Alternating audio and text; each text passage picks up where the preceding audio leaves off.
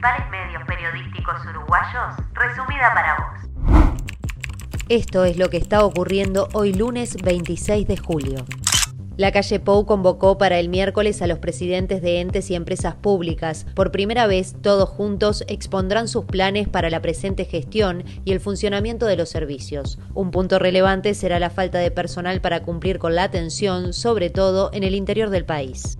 Tras 10 años sin electricidad, UTE instaló conexión en los hogares de Colapay, una localidad ubicada a unos 20 kilómetros de la ciudad de Paysandú que se formó en los últimos 20 años y donde habitan unas 30 familias.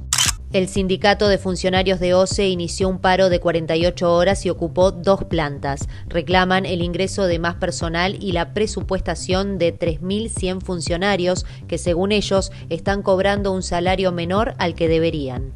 Uruguayos en los Juegos Olímpicos. La semifinal de los remeros uruguayos Bruno Cetrato y Felipe Kluber, que ya están entre los 12 mejores, fue reprogramada para mañana martes por el pronóstico de un tifón. Lola Moreira corrió dos nuevas regatas y quedó en el puesto 22 de la tabla general. La nadadora Nicole Frank, de 17 años, debutó este lunes y quedó en tercer lugar por los 200 metros combinados.